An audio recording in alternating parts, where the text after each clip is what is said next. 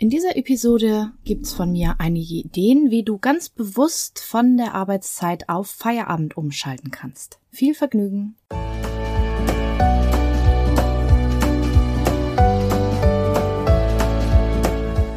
Hallo und herzlich willkommen zu diesem Podcast. Ich bin Katrin Grobin und du bekommst von mir hier viele hilfreiche Methoden, Tipps und Übungen rund um die Themen weniger aufschieben und entspannter leben. Ich wünsche dir spannende Erkenntnisse und ganz viel Freude damit.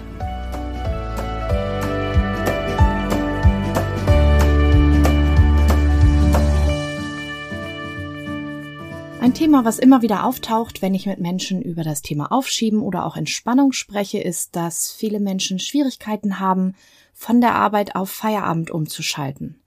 Das kann so sein, weil es eben das Gefühl gibt, dass du nicht genug geschafft hast, dass der Tag irgendwie nicht produktiv war. Oder auch vor allen Dingen jetzt, äh, viele sitzen immer noch im Homeoffice oder vielleicht auch als Freiberufler, Freiberuflerin bist du vielleicht sowieso dauerhaft im Homeoffice und dann ist die Arbeit einfach immer da. Vorab gesagt, wenn das für dich kein Problem ist, weil du deine Arbeit magst und gerne arbeitest, dann ist es vielleicht gar nicht so schlimm, ich selber mache auch gerne mal was am Abend, aber eben dann eher die kreativeren Teile meiner Arbeit. Das zählt für mich quasi schon zur Kreativzeit. Aber diese Folge ist besonders was für dich, wenn du eben das Gefühl hast, du erholst dich gar nicht gut abends und es stört dich, weil die Arbeit dich quasi verfolgt in Anführungsstrichen und du irgendwie nicht abschalten kannst. Zuallererst eine gute Voraussetzung dafür, dass du bewusst in den Feierabendmodus umschalten magst und dir das auch erlaubst, ist natürlich, dass du ein gutes Gefühl hast, weil du zum Beispiel das Wichtigste geschafft hast oder weil du auch zumindest weißt, dass du an deinen Prioritäten gearbeitet hast, so gut du das eben konntest. Ich weiß, das ist nicht bei jedem so der Fall und das ist bei mir auch nicht jeden Tag so, aber natürlich kann man das auch üben und dafür möchte ich dich zu Beginn vor allen Dingen einmal auf zwei weitere Episoden hinweisen. Einmal die Folge 011, äh, wo es um das Thema Prioritäten geht. Denn es ist immer ein gutes Gefühl und eine gute Voraussetzung für einen entspannten Feierabend, wenn du eben wirklich an deinen A-Prioritäten gearbeitet hast, also den Dingen, die wichtig und dringend sind, und auch am besten noch an den B-Prioritäten, die genauso wichtig sind, aber eben vielleicht noch nicht dringend. Denn wenn du rechtzeitig daran arbeitest, hast du nicht so ein Gefühl, dass die Dinge gleich alle anbrennen und das kann auch helfen, am Abend mit einem guten Gefühl abzuschalten. Die zweite Episode, die gut zu dieser Episode passt, ist die zur Ivy Lee Methode, Folge 018, wo es eben darum geht, wie du dir eine To-Do-Liste schreiben kannst für den nächsten Tag, die du auch wirklich schaffen kannst. Nicht eine mit 20 oder 30 Punkten, die du auf keinen Fall abends abgearbeitet haben kannst, sondern eine mit einer überschaubaren Menge, eben mit den wichtigsten Dingen, ähm, damit du auch abends dann das Gefühl haben kannst, dass du das meiste mindestens davon abgehakt oder zumindest angefangen hast. So, und nun im Folgenden möchte ich dir ein paar Tipps geben oder Ideen mit an die Hand geben, wie du ganz bewusst den Übergang schaffen kannst von dem Arbeitsteil zum Entspannungsteil des Tages. Als erstes, wenn du noch nicht fertig bist mit deiner Arbeit, wenn die Arbeitszeit zu Ende ist, was bei den meisten Leuten übrigens der Fall ist, zumindest die, die ich kenne, denen geht das so, dass die nicht fertig sind, wenn die Arbeitszeit zu Ende ist, dann kannst, kann es vielleicht helfen, dir weitere Ideen oder auch nächste Schritte für den nächsten Tag einfach einmal aufzuschreiben. Das kann helfen gegen die Angst, dass du morgen nicht mehr weißt, wo du warst und dass du dann nicht mehr reinkommst. Denn wenn du dir notierst, was du als letztes gemacht hast oder auch was als nächstes dran ist, dann kannst du dir beim nächsten Mal, wenn du an die Arbeit gehst, helfen, da schneller wieder reinzukommen.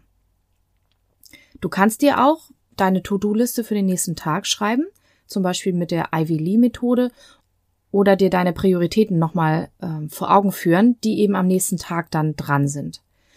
Dadurch kannst du deinem Geist, deinem Gehirn sagen, okay, es brennt nichts an, du kannst jetzt ganz entspannt den restlichen Tag ausklingen lassen, morgen wissen wir genau, was zu tun ist. Dann hängt es davon ab, wie dein Arbeitsplatz gestaltet ist. Wenn du deine Arbeit auch womöglich in Sichtweite immer hast, also im Wohnzimmer oder in der Küche oder wo auch immer du arbeitest, dann kann es Sinn machen, die Arbeit wirklich bewusst wegzupacken oder wenn du ein Büro hast oder einen Büroplatz, dass du ganz bewusst den Ort wechselst, sodass du nicht mehr auf die Arbeit schaust und sie nicht mehr vor Augen hast. Und manche Menschen hilft es auch ganz bewusst, den Schreibtisch aufzuräumen. Das ist ein bisschen Typsache. Ich muss gestehen, ich räume den nicht jedes Mal auf, weil es mich aber auch äh, sonst wahnsinnig macht, wenn die Dinge nicht mehr da sind, wo sie gestern waren. Aber es kann ein schönes Ritual sein, zumindest ähm, ja die Dateien zu schließen oder eben Bücher, die du heute nicht mehr brauchst oder die du auch morgen vielleicht nicht brauchst, wegzuräumen. Was ich auf jeden Fall mache, wenn ich Seminare gegeben habe, dass ich dann die Seminarunterlagen wieder wegräume, denn wenn das Seminar nicht morgen weitergeht, das ist natürlich was anderes, dann kann ich das ja auch getrost wegräumen. Wenn es Seminartag eins von zwei oder drei war, dann räume ich das von heute weg und pack das, was ich für morgen brauche, schon mal hin. Das wäre so das Äquivalent zur To-Do-Liste für nächsten Tag.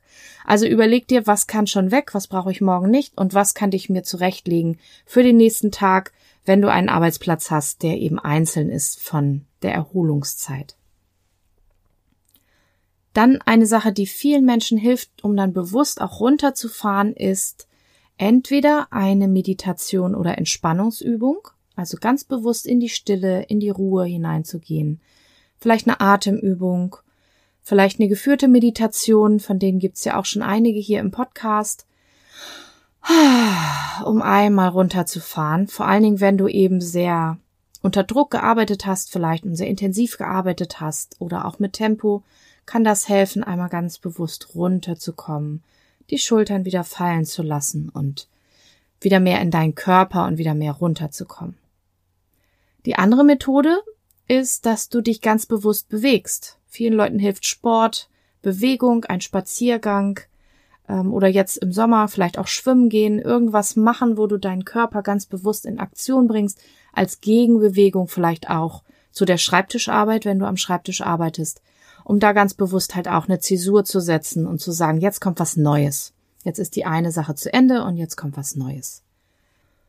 Und dann entweder das eine und das andere oder du machst gleich was ganz anderes, also entweder Entspannung oder Sport oder beides.